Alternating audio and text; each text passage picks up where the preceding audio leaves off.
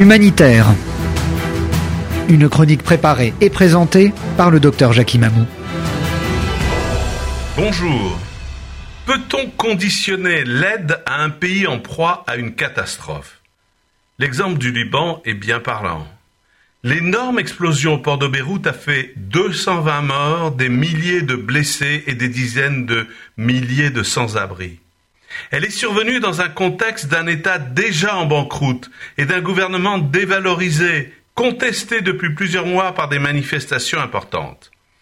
Sortir les gens des gravats d'immeubles effondrés, seconder les médecins dans les hôpitaux débordés, fournir des tentes aux milliers de personnes qui n'ont plus où aller, constituent des secours humanitaires d'urgence dont le bien fondé ne se discute pas l'État libanais étant notoirement corrompu, cette aide est passée essentiellement par le système non gouvernemental.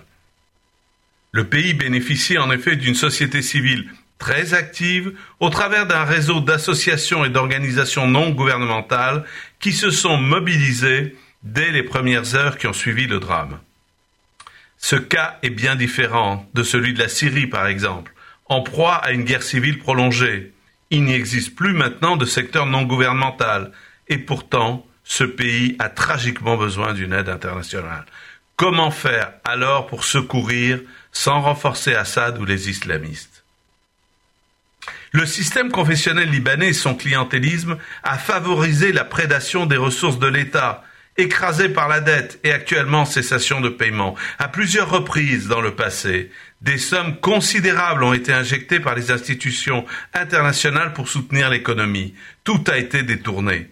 Le Hezbollah, la milice armée chiite tenue à bout de bras par l'Iran, est devenu le verrou qui maintient le système actuel. Le risque est donc grand qu'une manne extérieure ne profite qu'aux clans et aux milices. Dès lors, tout soutien financier ne peut se concevoir sans changement c'est ce que demande une grande partie, sinon la majorité des habitants du pays du Cèdre. Parler comme certains d'impérialisme ou d'ingérence est un bien mauvais procès. C'est avec l'argent des contribuables que sont constitués prêts et donations internationales. Reconstruire le Liban, ce n'est pas seulement lui apporter des secouristes et des médicaments.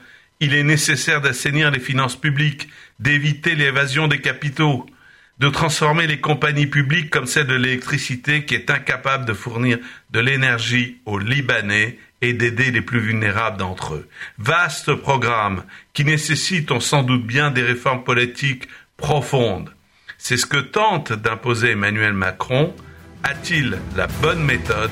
Ça, c'est une autre histoire.